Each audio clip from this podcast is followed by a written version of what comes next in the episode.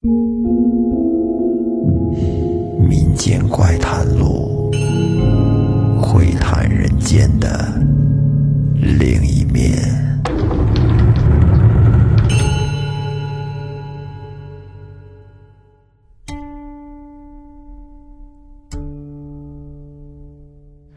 欢迎收听《民间怪谈录》，我是老岳。咱们这期还是继续民间故事。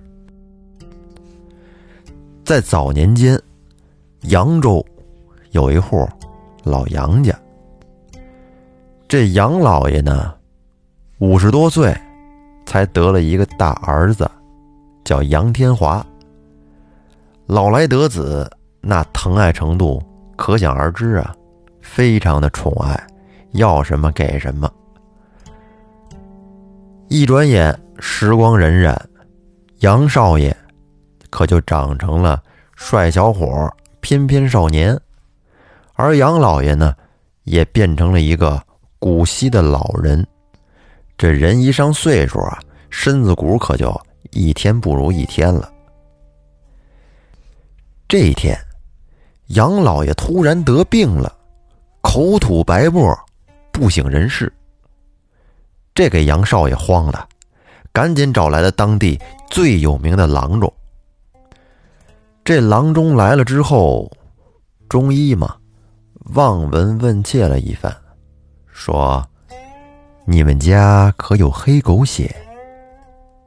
你再给我弄些红糖，我加几味药进去，或许可以治上一治。但是家里边一没有黑狗血。”二没有红糖，于是这管家孙二就赶紧出去买红糖，而杨少爷呢，则是拿了把菜刀，来到了大街上去找黑狗。他跟街上转悠了一圈，哎，忽然就看见不远处还真有一条黑狗，他就用食物把这狗引了过来，然后一刀就给这狗剁了，接了一碗黑狗血。拿回了家，很快孙二也回来了，郎中就把几味药放到了狗血中，加入了红糖，这么搅了一搅，给杨老爷喝了。但是没想到的是，杨老爷喝完药之后，只见脸色发黑，一阵挣扎，腿一蹬，死了。杨少爷这是又悲伤又生气呀。给这郎中揪过来，是一顿拳打脚踢，给郎中打的满地找牙，骂道：“说你治死了我爹，我打死你个庸医！”这光打还不过瘾，还把郎中给绑到树上啊，上去抽他，抽他耳光。但是管家孙二却觉得这个事儿有点蹊跷，这个郎中水平不差呀。是他们这最好的医生。于是呢，他就出门转了一圈。等回来之后，对杨少爷说：“说少爷，把人放了吧。”杨少爷这气还没消呢，暴怒道：“要不是他，我爹或许还能救过来。等会儿我要把他扭送到衙门。”但是孙二却摇了摇头说：“少爷。”你还是把他放了吧，这事儿啊，不怨郎中。你就是把他送到衙门，也治不了他的罪。其实这事儿，哎，算了，不说了。少爷，您就放宽心吧，您已经长大成人了，老爷也能安息了，别再闹了。这亲戚朋友们也都过来一块劝说。杨少爷思前想后。就把郎中给放了。可以说，父亲的死对杨少爷的影响很大，他就暗自下决心，说自己要学医，一定要学好医术，要医治天下的病人。一听说杨少爷要学医，管家孙二是一万个不同意，说：“少爷。”我们杨家一直做的是茶叶生意，你不能学医。杨少爷听完，把脸一板，说：“哼，茶叶生意不是有掌柜吗？我学医救人怎么了？这孙二满脸通红的说：“少爷，您听我一言，别学医了。其实，老爷的死是……”孙二欲言又止，是愣把后半句话给咽回去了。但是话说回来，胳膊啊肯定是拗不过大腿的，你下人怎么能阻挡少爷呢？是不是？不久。杨少爷家还真就开了一家药铺，请了一位掌柜，他自己呢则拼命的研习医书。那天，掌柜出去办事儿，杨少爷就自己一个人跟那儿守药铺。这期间呢，有一个女人进到药铺里边，见只有杨少爷一个人，是话都没说，扭头便走。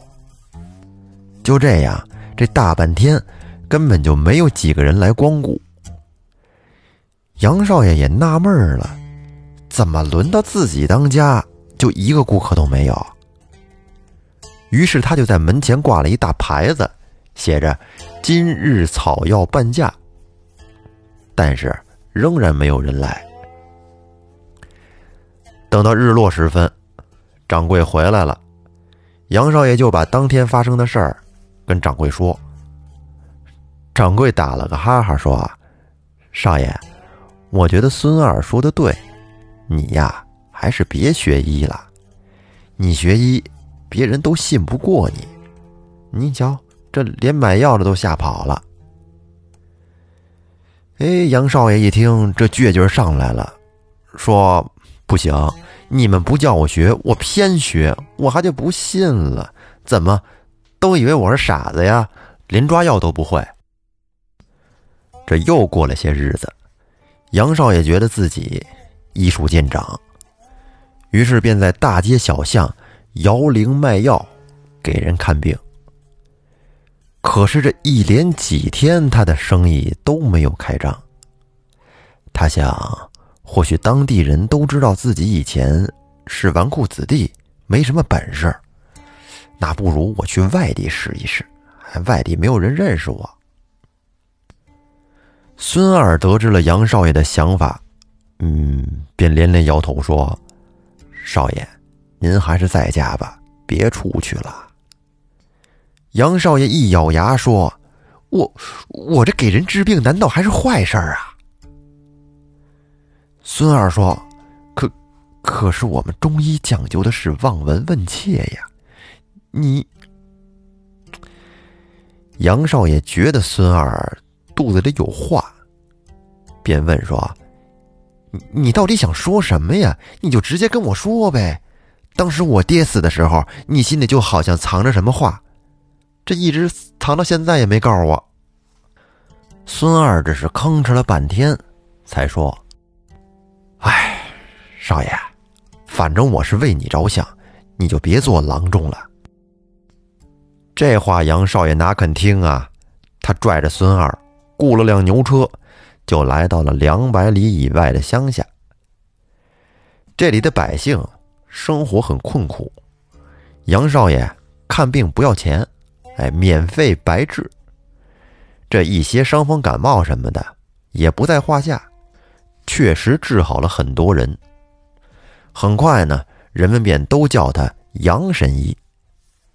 这杨少爷这下好了，自己的价值得到了证明，啊，很得意，没事就数了孙二两句，说：“你看见了吧？现在我医术不错，治病救人，功德无量。你当初怎么说我的？”杨少爷正跟着炫耀着呢，只见一个大婶儿抱着个孩子来看病，那个孩子是满头大汗。浑身跟那颤抖的不停，好像病得不轻。这杨少爷打量了一番，就开了药，说：“没事儿，连服这药两三天，就可以减轻症状。”但是没想到的是，过了几天，大婶又抱着孩子来了。只见这孩子身体散发出一阵恶臭，眼瞅着都要断气了。这大婶儿撕扯着杨少爷的衣服，哭骂道：“说我儿子吃了你的药更严重了，你这个庸医！”杨少爷傻了，看孩子的病情，应该是和医书上描述的几乎一模一样啊，怎么吃了药还会更严重了呢？幸好的是，此时又过来另外一位郎中，给孩子开了一些药，这还算医治的及时。很快呀，孩子脸上就有了血色。那郎中就问那大婶儿说：“之前孩子吃的什么药啊？”于是大婶就把杨少爷开的药给这位郎中说了一遍。那郎中听完了之后，哎呀，气得跟那直跺脚啊！说：“你这个庸医，你这哪是治病，你这就是害命啊！药你正好用反了。”孩子的病属火，你得降火才对。杨少爷听了这话，不服，据理力争，啊，觉得他说的不对。郎中就质问他说：“我问你，孩子抱来的时候脸色是什么样子的？”杨少爷想了想说：“抱来的时候这脸有些发黑。”郎中又问：“那舌苔呢？”舌苔，舌苔也是偏黑色呀。郎中听完这话，鼻子都气歪了，说：“孩子的脸是红色，舌苔则是有些发黄，你眼瞎呀，还乱给开药。”大婶跟旁边也说：“是啊，孩子的脸是红的呀，这舌苔也是黄的呀。”杨少爷听完，整个人都傻了。结果就是因为这事儿，杨少爷被暴怒的孩子家人是一顿暴啐，胳膊都打折了。这孙二是跑前忙后端汤送药，眼泪也是不住的往下掉。等杨少爷康复以后，又要外出行医，这次孙二是死活不让他再出门了。杨少爷安慰他说。您就放心吧，上次是我看走眼了，毕竟我这才刚开始给人看病，以后再也不会这样了。可是孙二一个劲儿的摇头，硬是拽着杨少爷的药箱不肯放手。这会儿杨少爷可发火了，说：“我爹都死在庸医手里了，我一定要做个医生，我有什么错？”事到如今。孙儿真的不能再隐瞒了，便跟少爷说出了真相。少爷，你也知道，咱们中医讲究望闻问切，就是第一个“望”字，你就做不到。杨少爷听完一皱眉头，问说：“我怎么就做不到了？”少爷，你有眼疾呀，你不能分辨各种颜色，只能分辨黑色和白色。老爷的病，说难听点其实是死在你手里呀。那位郎中要的是黑狗血，可是你，你杀的却是一只黄狗啊！杨少爷听了这话。